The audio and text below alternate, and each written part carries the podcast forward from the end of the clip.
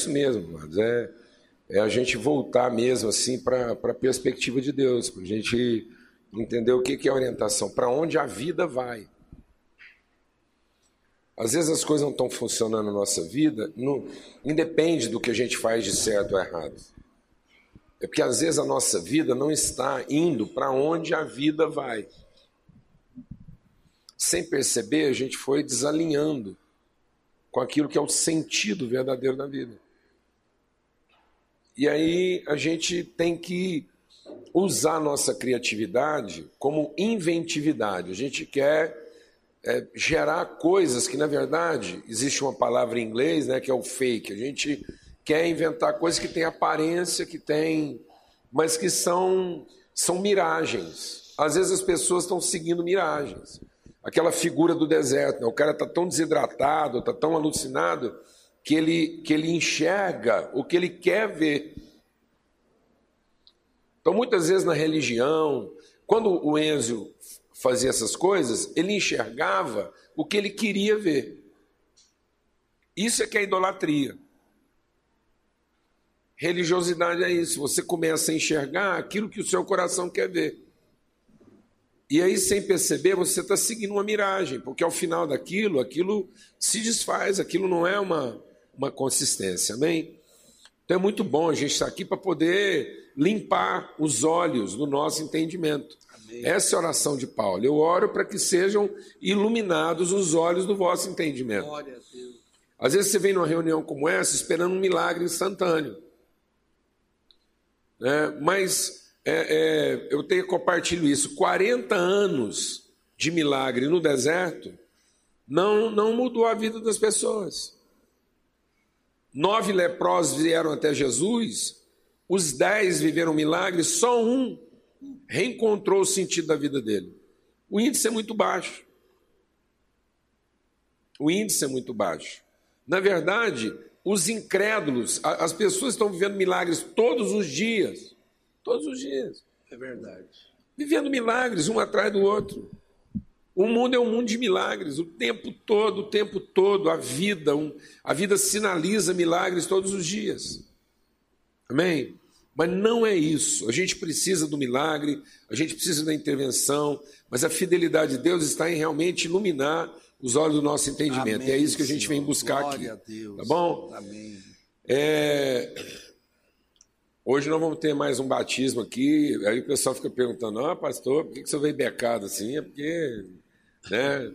Os pais, as mães, os irmãos gostam depois de ter a coisa bem composta lá no álbum de fotografia, né? A gente tem que sair bem na foto.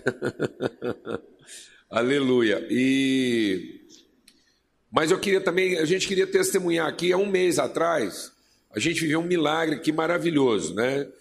E a gente está degustando ele até hoje, muita gente não viu, e agora a gente tem um, um documentário aqui, um vídeo que a gente gostaria de passar para todo mundo, que foi o milagre da celebração lá do Dia das Crianças. E foi maravilhoso aquilo, né? Uma, um desejo que começou assim: ah, vamos levar algumas crianças. E o plano original era levar lá umas duzentas e poucas crianças. No final, nós tínhamos lá cerca de 1.500 pessoas reunidas, meninos de tudo quanto é lugar, de idade, classe social, e reunido como família mesmo. Foi um dia de circo, foi maravilhoso. E a gente quer passar o vídeo aí, beleza? Aleluia, muito bom, né? Alega o coração da gente, assim, ver que, na verdade, a gente fica pensando assim, né? Que é, muitas coisas, muitas coisas poderiam estar sendo feitas através de nós. E basta um pouco de disposição. Na verdade, a, a, a vida vai para onde ela tem que ir. Se a gente entrar no rio da vida, as coisas vão acontecer. O fluxo da vida está acontecendo, ele não parou. E ele, ele, a vida vai para onde ela tem que ir. E Deus mantém isso, ele é fiel. Ele, ele é firme nesse trato. Amém? Eu queria ler um texto da palavra de Deus e depois a gente cantar de novo esse cântico que fala da fidelidade de Deus. É o texto que está aqui em Mateus, Mateus, no capítulo 6, que diz assim, a partir do verso 5. Mateus 6, 5. E fala da oração, Jesus nos ensinando a orar. E ele diz assim: E quando vocês forem orar, não sejam como os hipócritas, pois se comprazem em orar em pé nas sinagogas e às esquinas das ruas, para serem vistos pelos homens. Em verdade vos digo que eles já receberam o seu galardão. Mas tu, quando você orar, entra no teu aposento e, fechando a porta, ora teu pai, que o vê em oculto, e teu pai, que te vê o que está em oculto, te recompensará. E orando, não usem de vãs repetições, como os gentios, que pensam que de tanto falarem serão ouvidos. Não vos assemelheis a eles, pois a eles, não vos assemelheis a eles, pois a eles, porque o vosso Pai sabe o que vos é necessário antes de vocês pedirem. Portanto, vocês orarão assim: Pai nosso que estás nos céus, santificado seja o teu nome, venha o teu reino, seja feita a tua vontade, tanto na terra como no céu. O pão nosso de cada dia, o Senhor nos dá hoje. O Senhor perdoa as nossas dívidas, assim como nós perdoamos os nossos devedores e não nos deixes cair em tentação, mas livres do mal, porque o teu é o reino, o poder e a glória para sempre. Amém. Amém, amados? O que, que a gente quer cantar de novo a respeito da fidelidade de Deus? E a gente vai colocar esse cântico no meio dessa reflexão aqui. Porque às vezes a gente é, não entende muito bem o que, que é a fidelidade de Deus. A fidelidade de Deus ela é expressa no fato de que Deus empenhou uma palavra, ele assumiu um compromisso. E ele não muda. A santidade de Deus não é uma santidade em que Deus se protege do pecador. Deus não é santo porque ele, ele se protegeu no sentido de ele, ele, ele, é, ele repudiou o pecador.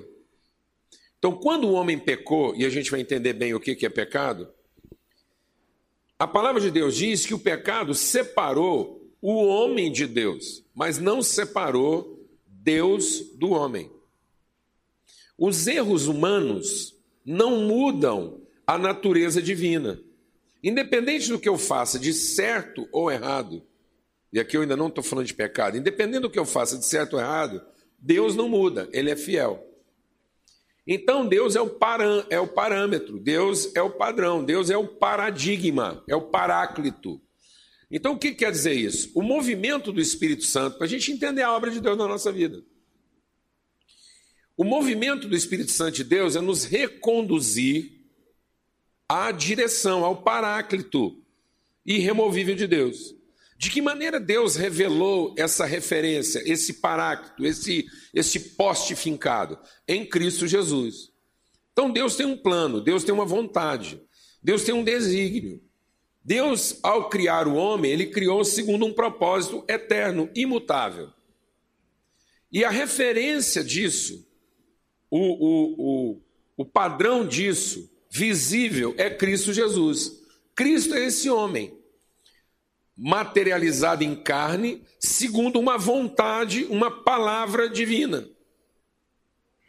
Deixa Deus ministrar o seu coração aqui essa manhã. O nascimento virginal de Cristo, ele não fere, ele não fere os fundamentos científicos. Cristo nasceu de maneira virginal lá pela Virgem Maria, mas aquilo não foi uma coisa extraordinária foi apenas algo sobrenatural. Vou explicar isso melhor. Deus não mudou a ordem das coisas. Amém, amado? Aquilo que o homem opera, aquilo que o homem fez, nunca mudou a ordem, aquilo que Deus estabeleceu como direção para as coisas. Então, o que é o nascimento virginal de Jesus? Como é que uma pessoa nasce? A pessoa nasce a partir do encontro de um óvulo. E o óvulo, o que é? O óvulo é o ambiente. O óvulo é o núcleo que reúne os elementos necessários para a formação de uma pessoa. Então, o óvulo é essa célula primeira que tem lá todos os elementos necessários. Está tudo ali arranjadinho dentro de um ambiente hermeticamente fechado. Esse óvulo é penetrado por um espermatozoide. O que é o espermatozoide? O espermatozoide nada mais é do que uma ordem.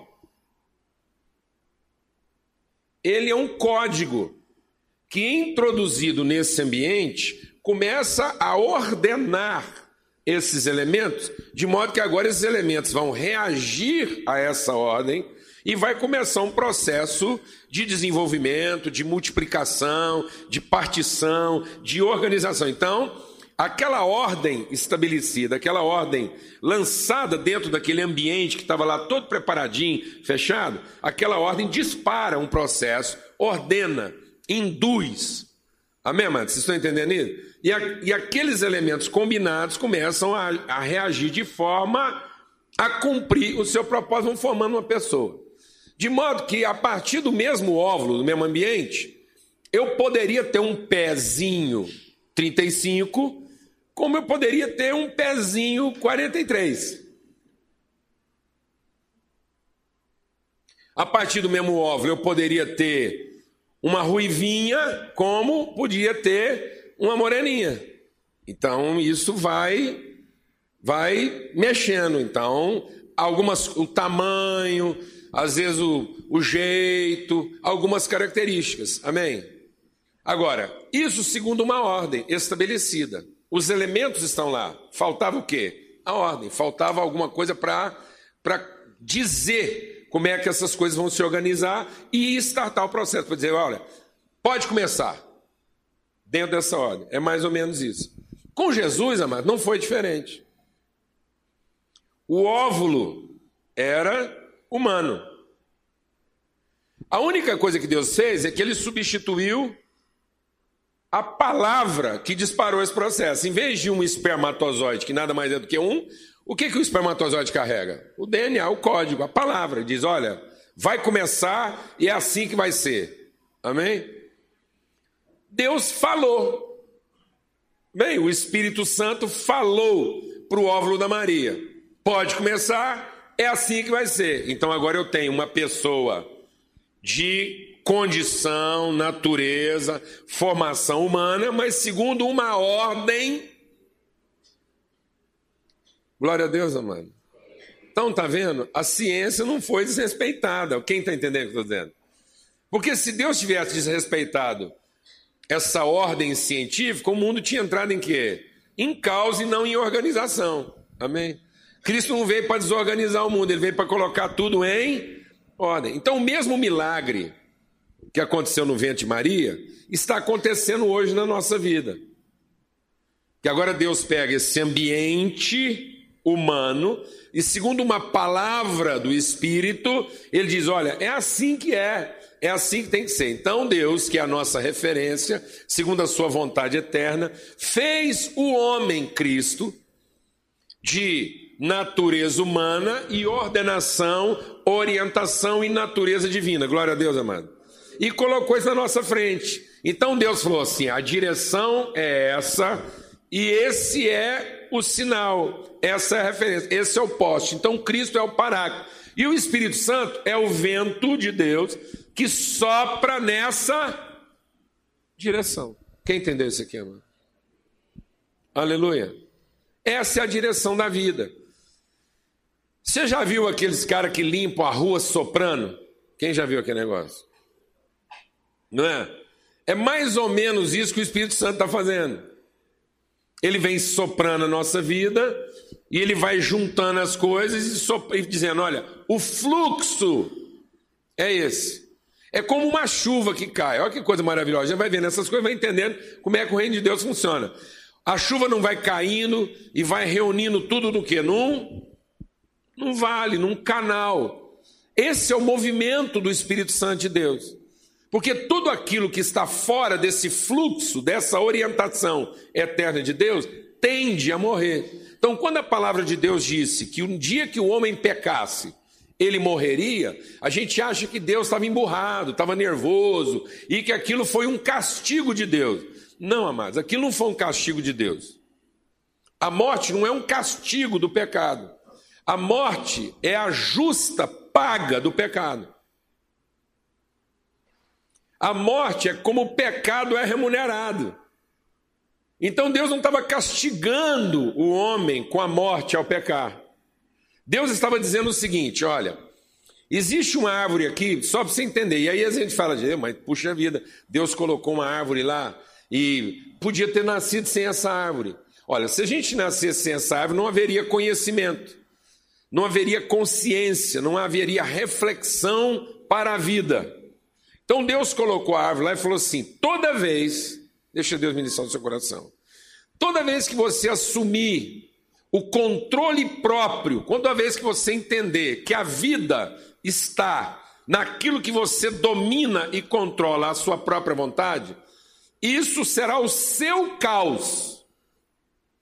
Se todo mundo resolver tomar a vida à sua maneira e da sua forma, isso representará a morte de todas as coisas, porque as relações vitais serão quebradas. Amém, mano? Então, Deus falou assim: no dia que você pegar a vida na sua própria mão, nesse dia você vai morrer, sabe por quê? Porque você vai romper a ligação com tudo que a vida é. A vida está na relação harmoniosa das partes, na medida em que elas vão em direção ao que a vida é. Quem está entendendo o que eu estou falando? Então, o pecado é toda vez que eu tomo um caminho, toda vez que eu opto por uma ordem própria. Essa ordem própria, ela é caótica, ela representa a morte de todo mundo. Quem entendeu isso aqui? Então a morte não é uma punição, ela é a consequência direta, imediata, óbvia de tudo aquilo que se opõe, que se rebela, que opta por um caminho que não é o caminho por onde a vida vai, que é o caminho da harmonia, da relação, do, da, da, do perdão, da misericórdia, do amor, da bondade. Amém? Ora, se eu tento me rebelar contra isso, eu estou estabelecendo uma outra ordem, e isso é a morte. Então o Espírito Santo vem e vai soprando a gente, dizendo: oh, a vida é por aqui. Você quer conhecer a vida? Está lá em Cristo. Olha para Cristo. Aquele homem, filho de Deus, homem, homem de verdade, palpável, mas formado, orientado, dirigido pelo Espírito Santo, ele te ele te salva da sua própria forma de viver. Então, ser servo de Jesus, seguir Jesus não é pesado. O problema é que a gente transformou isso em religião. A gente transformou isso em regra. Ah, se eu não obedecer a Deus, Deus vai me castigar com a morte. Não, amados. Deus é misericordioso sempre, Deus não vai me castigar. Deus está dizendo: o problema é que toda vez que você optar por você mesmo, isso é morte. Qual foi a primeira consequência do pecado? Deus rompeu com o homem e rompeu com a mulher dele. Aquilo que era para ser uma relação bendita. O que é a consequência do pecado? É que eu fiz alguma coisa errada contra alguém? Não, amado. A consequência do pecado é que a nossa relação foi quebrada. Pecado é tudo aquilo que eu faço para privilegiar a mim mesmo dentro de uma relação. Então isso quer dizer que a relação está quebrada. Isso quer dizer que a relação não fala mais da vida. Glória a Deus, amado. E agora Jesus vem nos ensinar a orar. Ele falou: então agora vamos, vamos, vamos entender quais são as práticas benditas de uma relação, de uma vida que está sendo ordenada. E é aí que está a fidelidade de Deus. Em que está a fidelidade de Deus? Que Deus não muda, ele não saiu do lugar. Ele está lá como esse paráclito dizendo: olha, ou, ou, a vida é por aqui. Olha para o meu filho, você vai conhecer a vida. Ouve o meu espírito, você vai conhecer a vida. Eu não mudei com você. Você não tem que arrastar, você não tem que tentar me arrastar para a sua vida. Você está perdendo tempo em arrastar Deus para a sua vida. A coisa é muito mais fácil. Em vez de movimentar Deus para a minha vida, chamar a atenção dele para mim, eu só tenho que prestar atenção nele. É muito mais fácil. Eu não tenho que convencer Deus de alguma coisa. Eu simplesmente tenho que me soltar no fluxo de Deus. É muito mais folgado. Amado, não um trabalhão danado, mudar Deus de lugar. Eu vou passar o resto da vida tentando nenhum esforço danado. Imagina mudar Deus de lugar. Hã? De que tamanho é esse negócio? Como é que chama aquilo de carregar o santo lá? O, Hã? o andor. Imagina o tamanho do andor para mudar Deus de lugar. Tirar ele de onde ele está, pôr ele em cima, virar a humanidade inteira. Falar, agora vamos levar Deus para ali, vamos convencer ele Deus, senhor não está entendendo meu problema, minha vida, meu casamento, meu isso, meu aquilo. Deus, vem cá. E Deus fala assim: hora que você cansar, a gente conversa. Porque se eu sair do lugar, acabou tudo. Se eu sair do lugar para atender o seu direito, acabou, eu morri. Se você me convencer que você está certo, eu morri. Como é que vai ser o velório de Deus, amado? Quem vai estar tá lá para enterrar Deus? Chega! Deus, por amor de nós, é fiel, Ele não vai mudar, graças a Deus. Nós estamos fazendo essa besteirada toda e Ele está lá paradinho, de onde Ele nunca saiu. Ele falou: oh, oh, a vida é por aqui. E a gente tentando inventar caminho, desvia asfalto, duplica a pista, põe, põe é, conveniência do lado, nós estamos sofisticando a vida, e Deus falou assim: esse caminho seu, maravilhoso, quatro pistas de rolamento, você está dirigindo uma Porsche zero, parou na conveniência, mas deixa eu te dizer, isso aí, por melhor que seja, por mais gostoso, maravilhoso, tomando água gelada, conduz à morte. Para onde você está indo, que você vai encontrar no fim disso, é a sua morte, no fim da sua existência, você vai dizer: lutei, combati, me esforcei e não sei o que a vida é.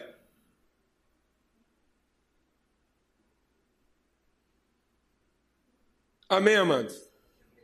Deus é fiel. Por quê? Porque Ele não muda. Você pode rezar, você pode fazer a oração mais bonita, você pode entregar todo o seu dinheiro, você pode fazer o que você quiser. Você pode se flagelar na presença de Deus e Ele não vai se sensibilizar com isso. Então Jesus diz assim: aprenda a orar. E a oração é o seguinte: vasculhe o íntimo do seu coração. A oração parte dos seus secretos e não dos seus aparentes. Para de orar segundo aquilo que é aparente. Para de orar pensando que a oração é para nos dar status espiritual. Jesus está dizendo, há dois, há, há três tipos de pessoas nesse caso. Jesus está dizendo que há três tipos de pessoas. Há o religioso. O que é o religioso? O religioso é aquele cara que acha que os atos religiosos são impressionantes que Deus se comove diante de tanta religiosidade, que Deus fica comovido com um prédio suntuoso, com um culto bem feito, e que Deus dá status para esse tipo de gente.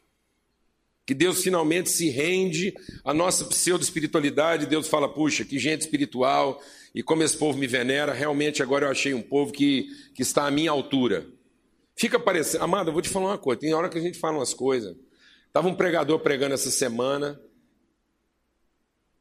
e ele falou assim: do mesmo jeito que a gente tem fome, Deus tem fome.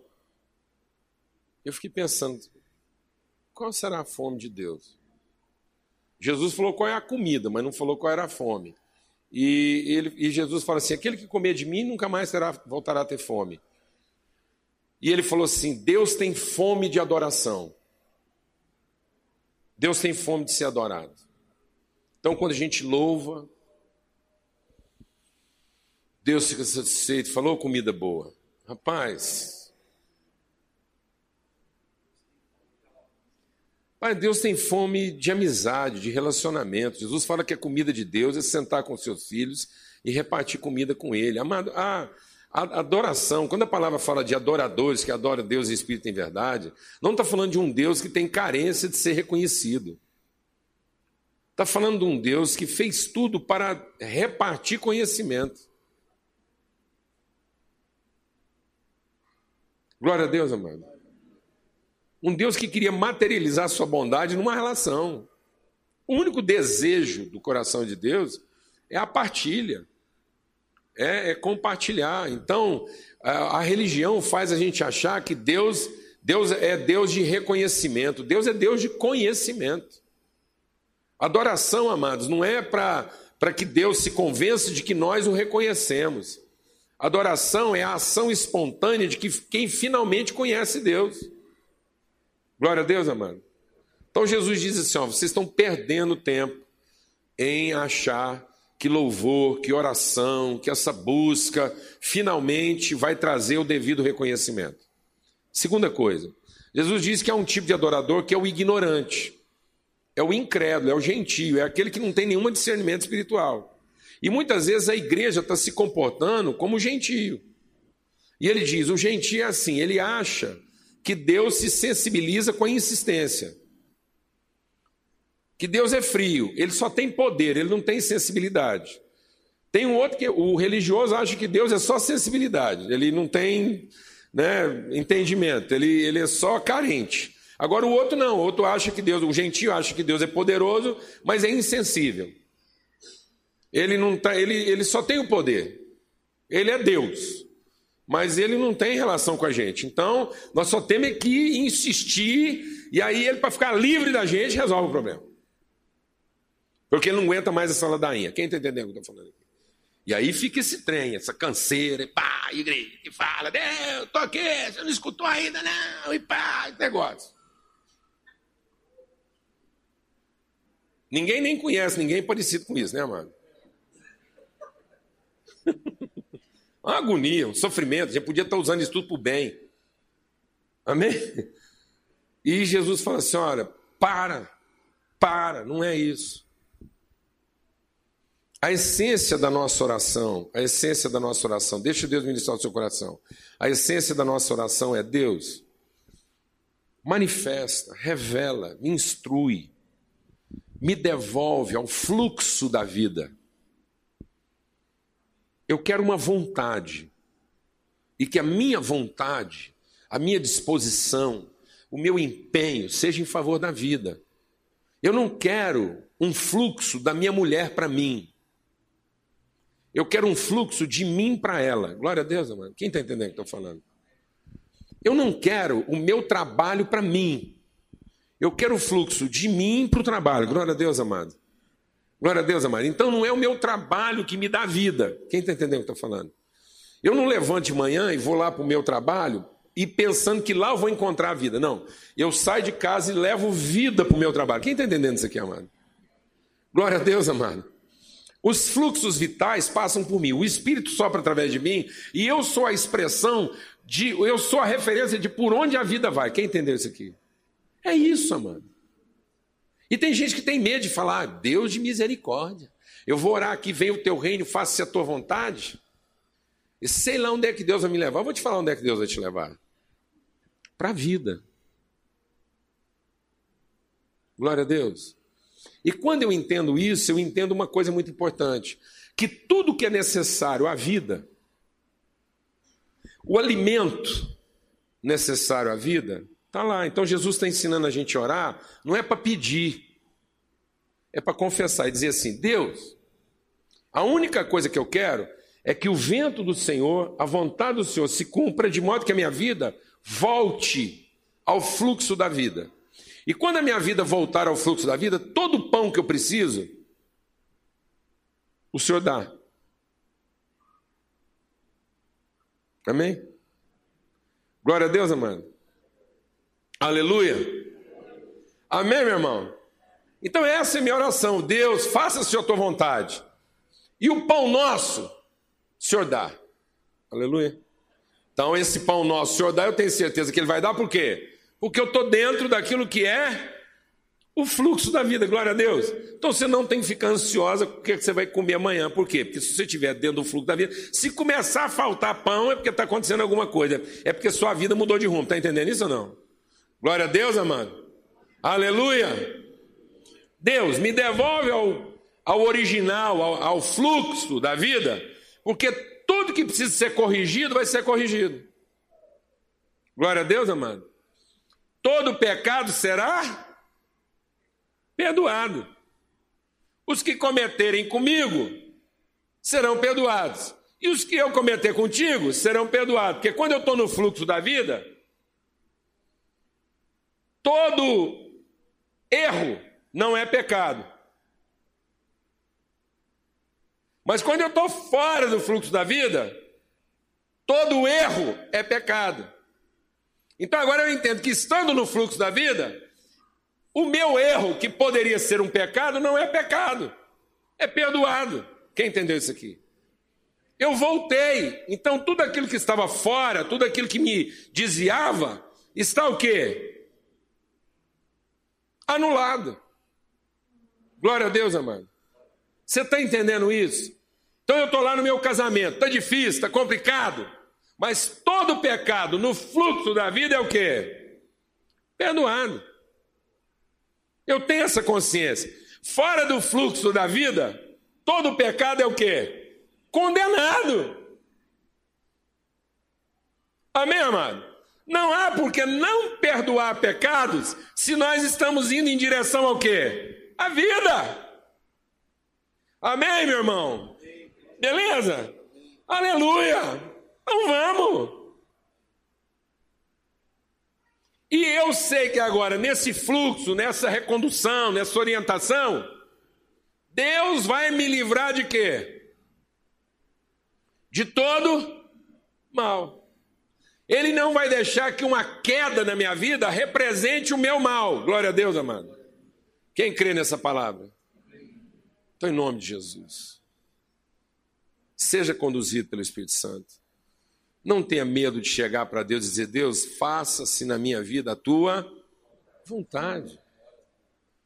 Espírito, sopra em mim, ilumina meus olhos, devolve essa percepção. Eu quero olhar para Jesus, eu quero ver que Jesus é a minha inspiração. Ele não é apenas o meu o meu guru, ele não é o meu mago, operador de milagres. Não, Jesus não é o meu operador de milagres. Jesus é para onde eu vou, ele é esse homem, essa pessoa, Jesus Cristo, que me inspira a ser a pessoa que eu posso ser.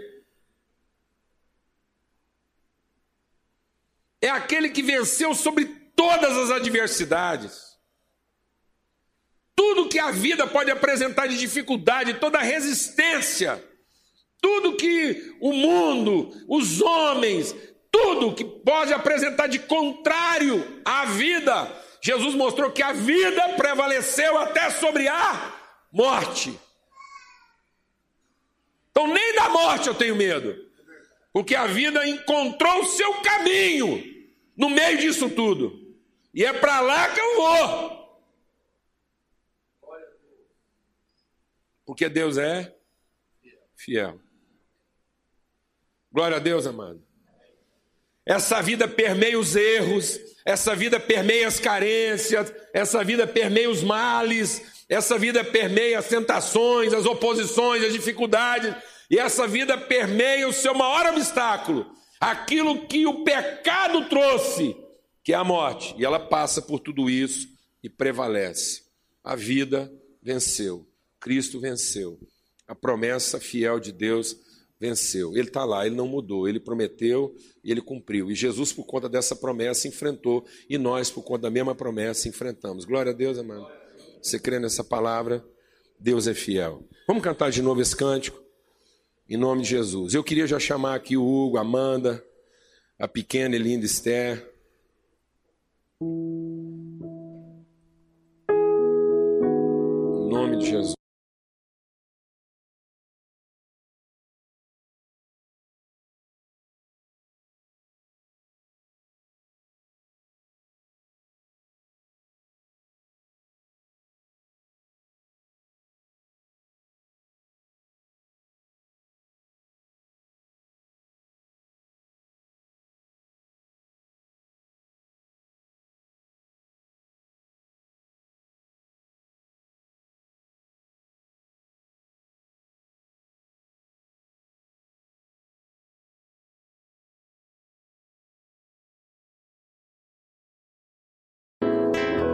Amém. Hugo, Amanda, é, batizar uma criança não quer dizer que nós estamos trazendo Deus para a vida dela. Não é trazer Deus para um filho nosso. É assumir o compromisso com essa criança de que nós não temos dúvida de que ela é uma filha de Deus. Amém? É assumir um compromisso com a pequena Esther de mostrar para ela por onde é que a vida vai. Amém, Esther? Nós estamos aqui para mostrar para você, papai, mamãe, esses amigos aqui, nós estamos aqui para mostrar para você, para pegar na sua mão e dizer: Esther, a vida é por aqui. E não vamos te deixar ansiosa. Amém? Glória a Deus. Não vamos deixá-la ansiosa, preocupada com o dia de amanhã. Amém? Glória a Deus. Porque basta ela estar tá no rumo da vida, que ela não precisa ficar ansiosa, porque não vai faltar pão. Amém? Não vamos ficar com raiva. Glória a Deus. Quando os erros acontecem, a gente vai ter sempre um coração perdoador para que a Esther aprenda que o segredo da vida não é que os erros não acontecem, é que quando eles acontecem, eles são o quê? Perdoados. Amém, amado? Que os pecados não são tratados com raiva. Glória a Deus, amado. Mas que os pecados são tratados com misericórdia. Quem crê nisso aqui, amado? Olha, uma palavra difícil nós estamos empenhando com a Esther aqui. Amém? Então nós estamos ensinando para a Esther para ela não ficar preocupada com o que ela comer, vai vestir. Haja o que houver, ela vai saber que o pão estará sempre lá. Amém? Ela, vai, ela não vai ver a gente mentindo para ela como se a gente não cometesse erros. Ela vai ser tratada com misericórdia e ela vai aprender a perdoar. E outra coisa que nós vamos ensinar para Esther, amém? Ela não ter medo de assombração, glória a Deus. A gente vai ensinar para ela que capeta existe, demônio existe, mal existe.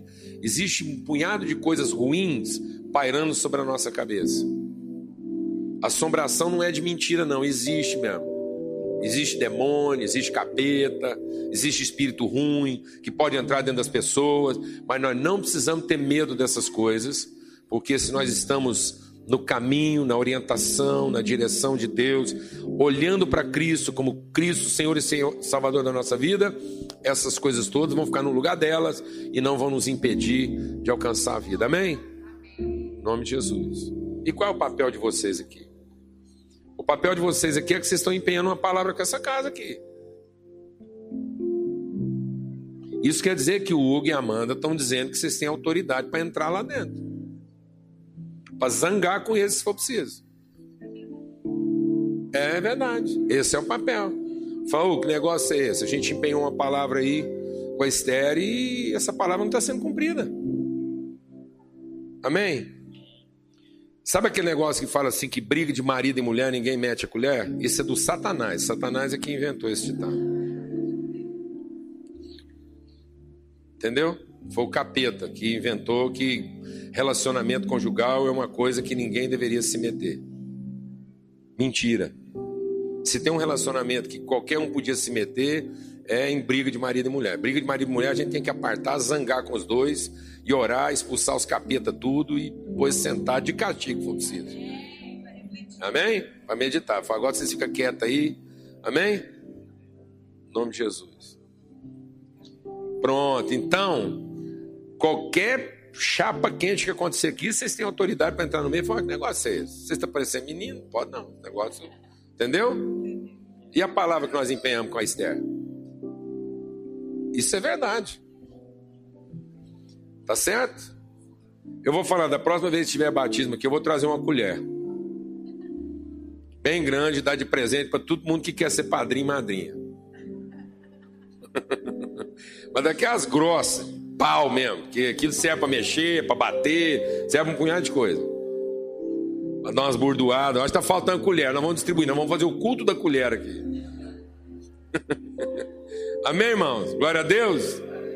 Não, tá faltando colher nesse negócio aqui.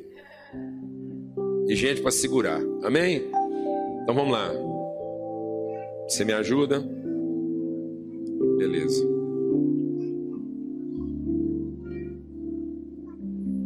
Eu acho que falta. Tem uma, ah, tem uma, uma toalhinha ali. Vamos ficar de pé, amados. E nós, como igreja, estamos empenhando uma palavra com essa criança, de oferecer para ela um canal, um, um ambiente onde o fluxo da vida possa ser encontrado. Amém? A igreja é esse meio, a igreja é esse canal que conecta as pessoas à vida. A igreja não é o fim, é o duto, essa família aqui, é esse canal. Todo mundo que vai chegando para essa família vai entendendo por onde a vida vai. Quem crê nisso? Amém? Nossas reflexões são para a gente corrigir e esse canal ficar cada vez mais definido na vida de todo mundo. Então nós estamos empenhando essa palavra com a pequena Esther. Amém, Esther? Você já vai começar esse momento aqui perdoando, viu? Em nome de Jesus, essa água fria, você podia ter esquentado ela um pouquinho lá. Em nome de Jesus. Pai, nós oramos por esse momento e clamamos pela bênção do Senhor na vida do Hugo, da Amanda. A Esther é um milagre, é um sinal daquilo que o Senhor prometeu para essa casa e tem realizado. E nós declaramos agora, Esther, nós te batizamos em nome do Pai, do Filho e do Espírito Santo de Deus. O seu nome é graça, o seu nome é favor. Em nome de Jesus, o seu nome é luz. Que Deus possa usar a sua vida mesmo, Esther, como testemunho que você seja testemunho em situações adversas, muitas vezes contrárias. Deus vai levantar na sua vida testemunho, vai levantar na sua vida referência para outras pessoas. Em nome de Jesus, coisa linda, tá bom? Em nome do Pai, do Filho e do Espírito Santo de Deus. Amém.